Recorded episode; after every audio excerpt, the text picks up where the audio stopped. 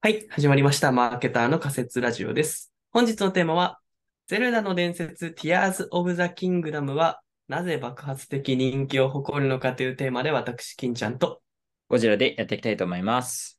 はい、聞いたことのあるタイトルですね。ええー、前回と丸パクですね。 レトルトワイルドはというやつで。あの、はい、けど、その後、無事我々二人ともやって、で、今もうクリアしまもう終わったよ。うん、クリアして、もうやってない。というわけで、今回は注意事項なんですけど、うん、あの、ネタバレしますので、もし、プレイだという方で聞きたくないよって方は、ちょっとぜひ聞いて、やってからお聞きいただけ、ね、思っております。了解です。ネタバレ注意と書いておこう。そうですね。うん。 いやー、よかったね面白かった。めっちゃ面白かった。いや、面白かった。クリアしてもまだやってるもん、コレクト要素。あ、本当まだやってるよ。いくらでもあるもんな、あれ。あそう。あの、俺はもうね、多すぎて、もうこれ、時間解ける、解け続けるなと思ったからね、やめたんだよね。続けてる、今。そう。なんかさ、5月に発売されてさ、あのー、まあ、ほぼ5月16日ぐらいから始めたかな。で、6月末にあのクリアして、おもうそこでやめることにしたんだけど、その間の期間はさ、マジでめっちゃ時間解けて。そうだよね。そう。そう面白かったね。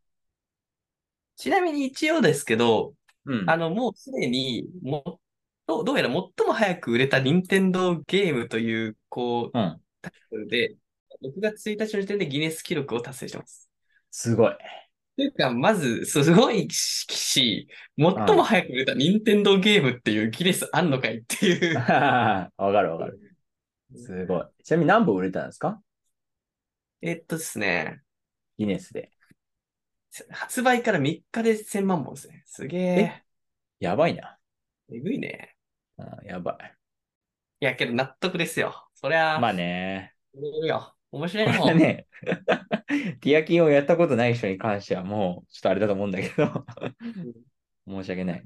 すごい、すごいしか言ってない。何が売れたかえっ、ー、とね、やっぱね、前作に引き続きだけど、やっぱり縦の移動、 まあ俺大好きなんだよね。で、すごい細かいこと言うと、縦でスノボするシーンあったと思うんだけど、はいはいはいはい。細か。 そう、めちゃくちゃ細かいところつくけど、あれがすごい楽しかった。あれかそう、あれね、うわ、もう一回やりてえと思ったもん。はあ。あれ気持ちよかったね。うん。わかるわかる。めちゃくちゃ気持ちよかった。なんかさ、あと結構面白いというか、ずっと、わあ、すごいなと思ってたのが、その、すごい物理法則にのっとってるみたいな、ちょっとあんまそこのあのプロじゃないから、あれだけどさ、なんか基本的にその物理とかで学んでたことを知ってると謎が解けたりとか、あとはその単純に上に上がれないであったりか下に行けないとか、なんかそういうさ、なんかこうゲームの世界だけど、ちょっとリアルな要素があって、なんかそこに私は結構ね、面白さをね、感じた。ああ、物理演算ってやつですね。そう、そうそう。でも、それでもその上にさ、こう、ウェーっつってさ、ループできたりとかさ、ワープみたいな、そういう要素もありつつ、なんかね、前作よりもさらにパワーアップしてるよね。パワーアップしてるね。パワーアップしてる。間違いないね。うん、いや、。そうなんかさ、うん、僕結構め見事に、もうなんかさ初、初手からやっぱ初心者から一気に、もう経験者までこう、うん、今回はないでシフトしてきたなって思ったんですよ。うんうんうんうん、思った。前作、そう、前作の時というか、前回のラジオでも言ってたけど、なんか割と錯覚謎解きですよ、みたいな言ってたじゃないですか、初心者向けの。うんうんうん、ちょっと上げてきたらギアをってなったわかる。始めた時思った。 うん。そう、ね、むずいそれ。そうそう、むずいじゃん。で、僕も最初始めた時思ってたの、それを。うんうんうん、あ、これ、なんか思ったより、あれだなって、うん、もう、ゼルダ分かってきたでしょみたいな顔してんなみたいな。今回のやつでって思って、はいはいはい、で、それで結構初心者の人もけどいっぱいいるじゃないですか。そうだね。で、今回、うん、ちょっと話題になって始めた人もいるじゃん。うん。そういう人たち、ちょ、ちょっと敷居高いかなと思ったんですよ。その最初。うんうんうんうんうん。あの、やっぱさ、めっちゃクラフトするじゃんはいはいはい。ただでさえ普通の謎とかもさ、前提はもう知ってるじゃん、みんな。はいはいはいはい。なんかその知ってるって手をしてくるじゃん。このなんか、やっぱ丸は穴に入れるんだよみたいな。わかんないけはどいさ。はいはい確かに確かに。あんなんもう知ってるよねみたいな。なんか、確かにねどんどんなつくんだよみたいな。そんなん知っはいてはいはいるよねみたいなので、つきた上にクラフトだから、それ知らん人とか絶対わからんじゃんとか思って、パラセールも知らねえしみたいな。はいはい はい。確かに。そう。って思ってたんだけど、うん。なんかやっぱ、やっていくうちに、あの、これが普通だわってな。いや、わかるわる。かるわかるわかる。思った思った。あれ俺前のやつ、だから最初前のやつ進めようとしてたの。うん。はい友達と今。けど、はいはい。もうね、今なったら、いや、前のやつ物足りなすぎるから、こっちやった方が絶対いいよってなってるもんね。いや、わかるわかるわかるわかる。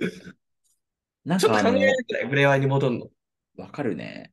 まあもちろんブレワイに戻るってのもあると思うんだけど、なんうかんその、それは本当にその難易度に関しては本当に思った。最初の方はあちょっとむずいなと思ってたけど、だんだん慣れて、やっぱり、そうそうそうそう。そうそうそうそう、別にこれぐらいが気持ちいいというか、ちょうどいいというか。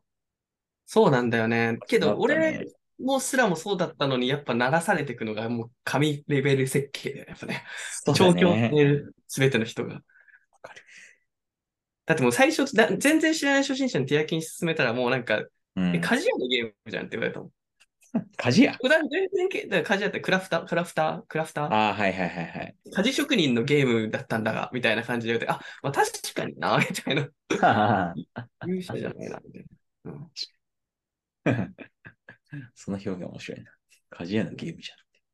そう、いや、言われてみると、こう最初からかクラフトしかしてねえな、みたいな思って、確かに。そうだねう。んまあでもあれがさ、すごい自由度高くてみんな遊んでさ、なんか俺、そう5月から6月ぐらいずっとティアキンめっちゃやってたから、なんかそのツイッターとかでさ、あそのこういうククラフト作りましたみたいな、こういうクリエイティブ作りましたみたいなやつうんたくさん見てたけど、なんか面白いやつとかたくさんあって、いいよ。あれをで、なんだろう、二次創作じゃないけど、なんかさらに楽しめるというか、自分じゃやらないけど、あ、こういう、こんなの作ってる人がいるんだみたいな、そういう楽しみ方もできて、確かに確かに。SNS あれ向きだね。そう。うんうん明らかにそうだよね。クラフトはそうだね。やっぱ表現が幅があるからね。そうな。よくこんなの作ったなって思うし、よくこんなものが作られることを想定して、あれ作られてるなというか、確かに。うん、なんかあれをどこまでその制作者側が想像してたのか、ちょっともうすごい不思議。ああ、それで言うとね、うん。ある程度お作法はあるのよ。やっぱクラフはトいってもう、それこそマインクラフトからずっとやっぱいろんなゲームにこう入れ込みやすいし、ずっとあるじゃ。うんんうんけどうん。うんうんうだかん。そら多分うなんクラだ。フト自体はまあそうやなって感じなんだけど、なんかうん。こう、なんだろう、一応ゲーム作ってる界隈ですごい僕の視点だとすげえなって思ったのが一個あって、はいはいはい。僕はトーレルーフがマジですごいと思った。へえ、そうなあんだ。れが、僕はあれはすごいと思ったのは、そうの、いん。や、おっしゃる通り、その縦の移動がすごいってめちゃくちゃ俺本質をついてんなって思ってるんだよね、その、うんゴジラの。うんやつは。うん。というのもなんか、ゼルダが、前作がすごいなって思ったのが、うん。ゼルダの難易度設計って、うん。基本自由なんだけど、めっちゃすぐ迷うじゃないですか、その林そとうか。だね。うんうんうんうん。で、なると、みんながまず何をしたがるか、まずはそうの、塔を行くじゃない、ブレワイだと。塔を行ったはいはいはいり、塔を見つけて行くときに、すぐ迷うから、うみんなが必ずすることって崖を登り始めるんだよね。な。ああ、わかる。そうで、崖を登って、での、登ったときになかなかレベルが上がんないと上がんないとこもあるんだけど、ちょっとずつ登るとはいはい、すごい全部見渡せるじゃん。で、しかもはいパラはいはいセ気持ちいいっていうので、超気持ちいいんだよね。そう気持ちいいあでれそ。れが上手くなったり、上達するとどんどん上に行けたりするようになっていくんだけど、うんうんうんうん。あれってなんか、なんだろうな、結構革新的だったなと思ってて、オープンワールドのレベル設計、あの、うーん。崖を登るのって気持ちいいんだっていう大発見なんだと思うんだよね。確かにね。あれ初めてしたのゼルダだと思ってて、うんうんうんうん。そこから原神とかも真似始めたんだけど、みんなあがあ、こそうなんだ。なって、そうそうそうそうそう。へえ。でそれをか、だただでさえ僕はブレワイの大発明だったと思うんだけど、その、はいはいはレベルい。として、なんだ、崖を、うん崖を使った天才だけど、その、それが、トーレルーフはぶち壊しかねないのよ。あ崖を登ることね。あの上に上がるということを一気に簡単にしかねないから、確かにね。確かあにれを確かに。初装備で入れるのが、俺はすごいなって思った。その、本当になるほど壊ねしてきたなっていう。で、しかも、あれを一個入れるだけで、実装クソめんどくさいんだよね。絶対抜け穴とかさ、全部通れるように検索しなきゃいけない。わかるわかる。あれ超大変だよね、あんなの。けど、それをやってまで入れたかったんだなっていうのは、やっぱり空を飛ぶゲームだから、今回は。はいはいはいはい。あれは確かにあると、すごいついつま合うし、うん。やっぱティアキンならではの動きだと思うんだよね、ティアキン。あのそうだねクラッチもあるけどあれわかるわかる。確かに。いや、あれはティクラフトに埋もれてるけど、僕はあっちの方が、ん少なくとも実はしたくない。抜け道とかあれやばいよねめっちゃめんどくさそう。うん うん、えこんなところをトレルーフしちゃっていいのかしらと思っても普通にできちゃうじゃん。そうだね。そう。それがね、すごい。で、破綻しないんだよね、それが。うん。ギリギリチートで許される。そうだね。わかるわかる。うん、だから変なとこ発見しラッキーみたいな。うんうんうんうんうん。わかる。あとなんだろうな。すご、すごかったポイント。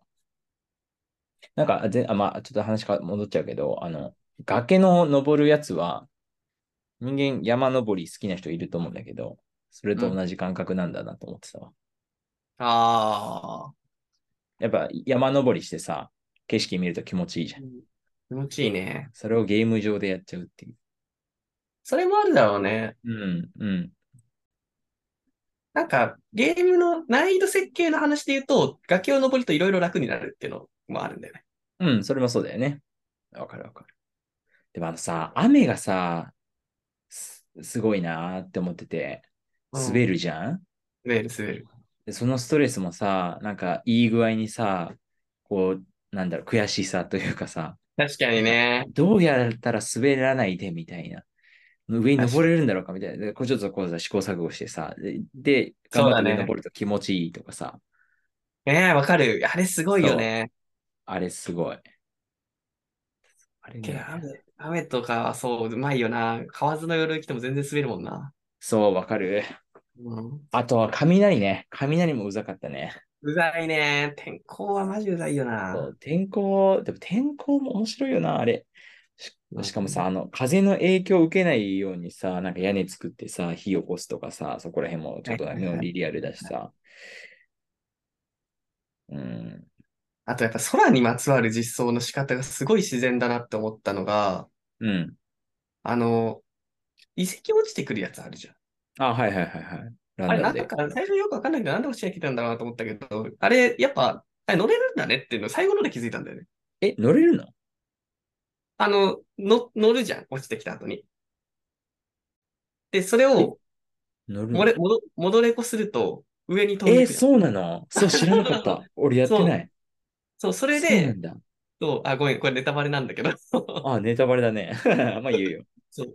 これで、その、上から落ちてきてるじゃん、あれ、先ってう。ん。戻れるのよ、あのまま知らなかった。いやこの上がり方も天才だなって思った。すごいな。俺、うん。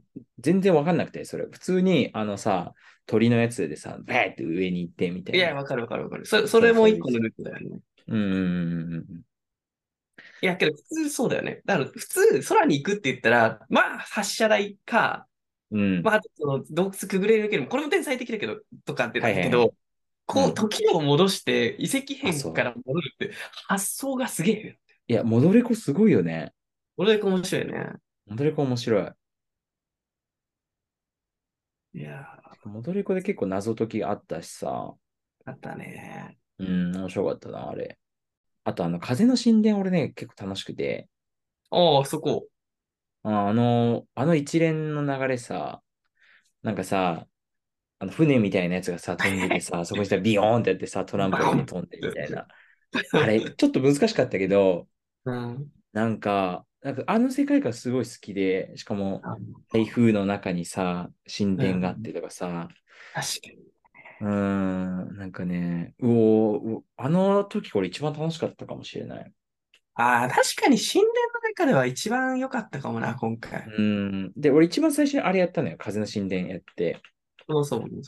うん、ああ、まあけどそっか、神殿の世界観で言うと確かに印象残ってない風だな、俺も。うん、わかる。あ、でも、前作で一回さ、その神殿のやつを体験しちゃってるから、なんだろう、し真新しさみたいなやつはやっぱり減っちゃってるなと思ってて、ああ、そうだね。どうしても、ちょっと、ちょっと、その1個目の神殿はすごい楽しかったんだけど、2、3、4は、あある種作業芸まうあ、んそう、わかるわかる。になってしまいがちだった。で、ちょっと難しいとこもあるけど、なんか、まあ、普通にできて、あ、終わった、みたいわかるわ。うん、あ、でもあの、ゴロンシティの、あの、彼らが狂ってたじゃん。うんうん。あれはね、なんか僕的にはすごい面白かった。 狂ってたのが。そう、美味しいわを食べて、あんなになっちゃってるみたいなのがさ、ああ、わかるわ。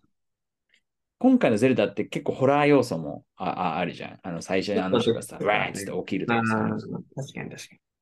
ちょっとその、そういう要素がゴロンシティの時は結構感じて、確かにね。うん、ちょっと大人向けというかさ、確かに確かに。うん、面白かった、あれ。ゼルダってね、なんか知らんけど、前編とかでホラー混ぜがちなんだよあ、そうなんだね。ね。 後半とか。あそう。あと、空を行った時だと、俺、地上絵好きだった。今回。あー、いいね、あれ。面白かっ地た上。絵好きだったな。いや、なんか、うん、すごい、なんだろう。空ってテーマにすごく適した、見つけてわか嬉しいる。。わかるわかるわかる。ちょっと、しかも、見た時に、うん、うん。光がふわっとあったりすると、おわってなはるいんはいはいはいはい。わかるわわかるわかる。る。でさ、あれ最初にさ、オンボーディングがちゃんとあるじゃん。そあのるチねュートリアルみたいな。それが俺またいいなと思って、あれでル細かいールが分かったら、そうそうそうそう。なんか、あ、こういうふうに攻略していけばいいんだみたいになるし、何を見つければいいのかとか分かるから、なんかそういう意味で親切でもありつつ、その発見した時の喜びとか、そういうのもあって、なんかちょうどいいバランスだなと思った。確かにな。確かにね。オンボーディングがさ、今作結構さ、うん。大事だったじゃない前作よりも。そうだと思全う。ほぼオンボーディングなしでもなんとかなったけど。っうーん。てなると、今作はあれを、普通に見逃しちゃった人とかはずっとわかんないんだろうなと思った。あそうだね。かにその辺は大変そう。わかる。で、結構地上絵によってストーリーバラバラじゃないですか。そうだね。あれ多分計算してるとはいえ、多分変態はいるから、いつの時代も。うーん。一番奥から行くやつとかも絶対いるから。ね。わかるわかる。そうそういう人にとっては前作の方が好きだったんだろうなと思った。自由度って意味では、良くも悪くも狭まれてる。はいはいはいはいはい。確かに。そうかもしれない。いやーまあ、ちなみにちょっと、今更だけど戻しますけど、あの、まあ、なぜ、粉売れたかっていう。 あ、そんな話一切しなかったね。そううん。そうもう、いや、もう、もう言ってるとだよ。もう、次は面白いん だよ。そう。もう、 放棄している。大きいな。よくないな。これ、あのうねん、多分、多分まあ、前いい提ですよとして、はい、前提としても前作の期待値とファンベースあったじゃないですか。あ、まあそう、もう、もう、それはもうそう、だまあまあ、それは絶対もう外せないじゃないですか。うん。は外せない。うん。その後どうなんだろうな。なんかけどさ、これけど難しいよね。もはやさ、ここまで来るとさ、コンテンツが最強すぎてさ、なんか一そうな応んだツよイッターもさ、そう見てたんだけどさ、なんかもうほとんどマーケティングらしいものって、ニンテンドダイレクトとかそういうのでこう、 もう盛り上がるじゃんみたいな、勝手に。はいはいはいはいはい。なんかさ、あの、なんかローソンコラボとかもやったけど、これ普通に金もらってんだろうなみたいな。はいはいはいはいはい。コンテンツが強すぎて、こう、金もらった IP コラボがそのまま宣伝になってますよみたいな。はいはいはい。王者の最神の戦い方だよね、もう。 ああ、だから俺さ、ざっくり抽象化すると、やっぱりマーケティングっていい商品、ものづくり、いい商品作りって言うけどさ、もう最たる例だと思うね。確そかうに。なんか、あれこれプロモーション、ああだこうだやるんじゃなくて、いいものを作りなさいといういや本当にそうだな。話だと思うんだよね。もちろんそれだけじゃうまくいかないっていう話もあると思うんだけど、これぐらい突き抜けてると、もうちょっと別格。そうだね。うん。なんか、一個ちょっと気になってたのは、そのインツイッター見てて、うん。その、ここまで来ると、この任天堂のデルタの作品のコミュニケーション担当とか、コミュニケーション担当の代理店ってどんなミッションを背負ってるんだろうと思ってて、多分確かさ、にね。普通に行くじゃん。まあ、ベースは。うんうんうんだから多うん。その上で戦略ターゲットとか、こういう人をやりたいですっていうのはあるはずなのに、絶対動画がいてもなかったら、もう企業活動じゃない気もしてて。そうだね。うん。って何なんだろうなと思って、どこに売りたいんだろう、これはってのは、もう全くわからん。 全員、ゲームでやってたら全員買うんじゃないくらいの勢い。うーん。確かに。全くだか良くらないしな。強いて言うのは、例えば、そのスマホゲーしか普段やりませんって人とかさ、はいはいはいはいはいはい。うんそのおじいちゃん、おばあちゃんとか子供とかさ、はいはいはいはいはい。そういう、なんかちょっとこう、次に来るけど、まだゼルダやってない人みたいな。なんかマリオファンとかはね、いはいはいはい。超ライトゲームファンみたいな。はい。とか、まあ、どっかしらやってんのかなとか思いながら見てたけど、全くわかんねえなって思 って。うん。なんか俺がすごい、あの、ゼルダってすごいいろんなところに広告出してたと思うんだけど、うん、一番印象に残ってるのは、駅にあ貼ってそうだねある広告だったまさにそうだと思う。あれがなんかすごいね、印象に残ってる。いや、基本益だよね、最近の任天堂ってうんなんか。うん。あの、なんこれちゃうでしょなんで山手線のこの、なんかあ、トレインチャンネルもそうだけど、俺ね、どっちかっていうと、トレインチャンネルじゃなくて、あの、静止画の、普通に、なんかさ、電車が来るところにさ、ある貼ったりあと階段のところに貼ってたりするじゃん。うんうんうんああいうのがすごくね、記憶に残ってんだよね。あの空の絵となんかでリンクがそ入うれそうそうそうそう。で、あとはゼルダウェーって言ってるやつとか。たっていうね。そう。 そう。わかるわかる。あれ、そうなんだよね。いや、いやその感覚はすごい正しいと思うよ、僕も。なんか、多分、作為的にやってると思う、あれを。うん、わかる。多分だけど、ある意味、電車とかの交通メディアって、今もう、うデジなんだろう、マスメディアが電波上ではもう存在しないじゃないですか、ほとんどもうテレビも、なんかもううんあのってなった時に、ある意味最後の強制的なマスメディアって電車なのかなとか思わさせられたかもね。電車ってさ、老若男女来るからさ、うん。これはあるかもね。で、見ちゃうしそ。うもうそうそうそううんそう考えると、もうそん逆に言うとそこぐらいにしかもう投資する価値ねえみたいな感じに思ってるのかなとか思っちゃって。まあ、さすがにそれはないと思うけど。はいそうそうそう。まあ、あの、結構、あれは意図的というか、お金かかかけてそうだよね。相当かけてそうだよね、あれは。うん、そうそうそう。いやツイッターとか見ててもどう考えても、駅系のなんかエリアマーケなんだよね。あの、うこん、のやつも、銅像となんか一緒に写真が撮れるみたいなやつを駅で展開してたりしてて。あ、本当。皆さんも土地に結構ね、寄せてるんだよね。都市かな。へえ。そう。だ多分そこにすごい意図がある気はするんだけど、はいはいわはい。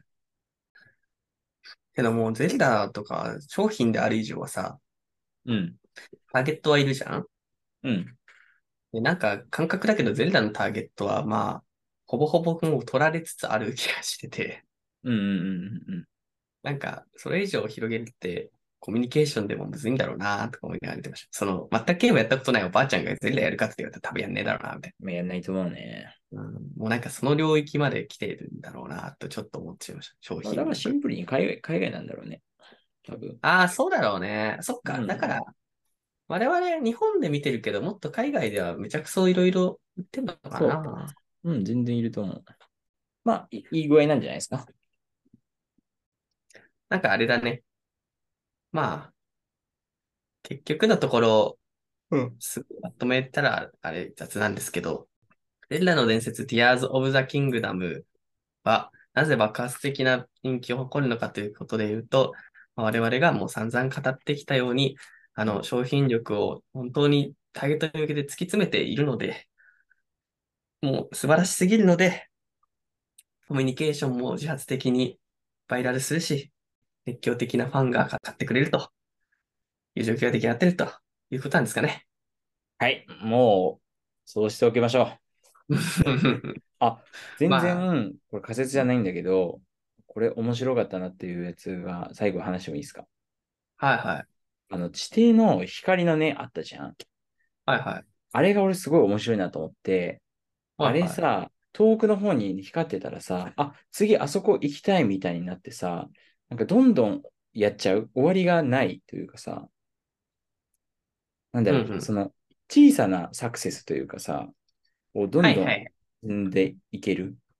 その体験がすごく面白いなと思ってて、まさにレベルデザインですよあそこまで行ったら、ちょっと終わりにしとこう、休憩しようと思ってたのに、あここ来たら、あ、あっちは光見えるから、ちょっとついでに行っちゃおうみたいなことしちゃって、もうずっとやっちゃうみたいな。いやー、まさですね。まさあでれすがまさにね、あれがすごい。